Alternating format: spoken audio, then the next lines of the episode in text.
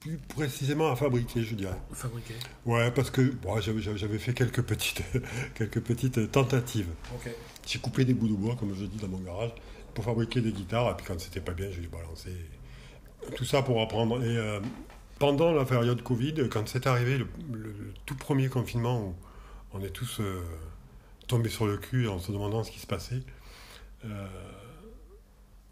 pendant les autres périodes, je suis venu bosser euh, tant bien que mal comme je pouvais. Je me faisais des autorisations, etc.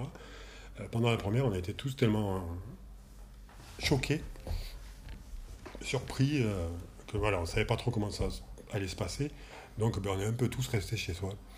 Et moi, au deuxième jour, déjà, j'ai commencé à péter les plombs parce que c'était pas possible. Et j'ai dit, il faut que je fasse quelque chose.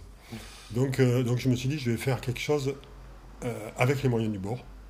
Covid-19 Strat Challenge. Euh, j'ai gravé dessus d'ailleurs. Et, euh, voilà, donc je me suis rajouté des, complexités parce que euh, le bois c'est beau, donc euh, je vais essayer de- d'en cacher le moins possible. Donc j'ai pas mis de plaques sur la strate en façade, de pickguard, donc de protection. Donc voilà, donc j'ai mis deux mois à faire ça, quasi ouais, ouais, deux mois. ouais. Je vais dire pratiquement, non, ouais, deux bons mois, deux bons mois, un travail de dingue, un travail de dingue, mais bon, à y bosser tous les jours. Et voilà, et ça, ça a été sympa. J'en ai fabriqué d'autres depuis. Euh, mais celle-là, ouais, ça m'a particulièrement marqué parce que euh, bon, les autres, je les ai fait quand même un peu plus simple. Parce que celle-là, elle est un peu spéciale. Donc voilà, donc ça, c'était sympa à faire. ouais. Bon, et tes oreilles, ça va?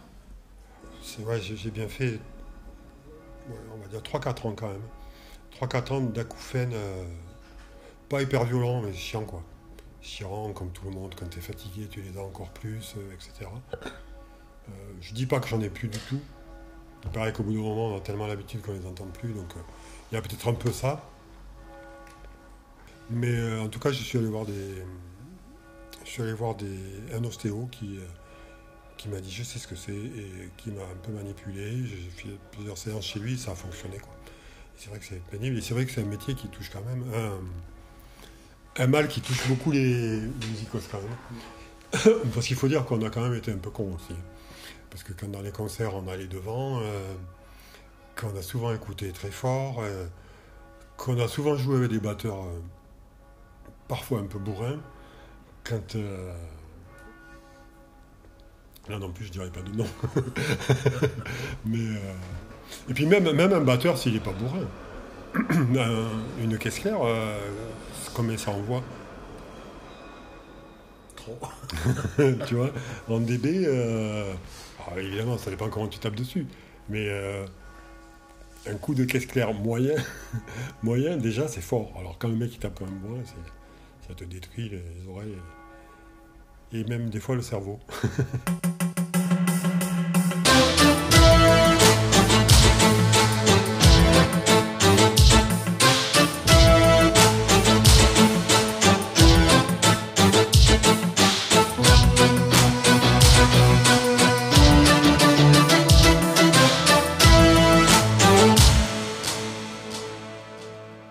Complètement son, c'est fini. Et moi, Pascal Condon, j'y étais. Y yo, Juan Hernández, estuve ahí. Et moi, Laurent Paris, j'y étais. Et moi, Frédéric Nepp, j'y étais. Et moi, Éric Baron, j'y étais. Et moi, Mickey Fourcade, j'y étais. Yves Blanc de la planète bleue, j'y étais. Et moi, Frédéric Motte, j'y étais. Also with me, Luke Skyscraper James. Et moi, Xavier de Zandre Navarre, j'y étais. Et moi, Alexis Bardinet, j'y étais. Et moi, Nadia de la fiancée du pirate, j'y étais. Et moi, Richard Bertou, j'y étais. Et moi, Amandine, j'y étais. Et moi, Philippe Branks, j'y étais. Et moi, Loïc Rojouan, j'y étais. Et moi, Eddie Ladoire, j'y étais. Et moi, Fabrice, j'y étais. Et moi, euh, Jean-Luc Courdière, j'y étais. Et moi, Philou Barandiaran, j'y étais. Et moi, Karina Ketz, j'y étais. Et moi, Bubu, j'y étais.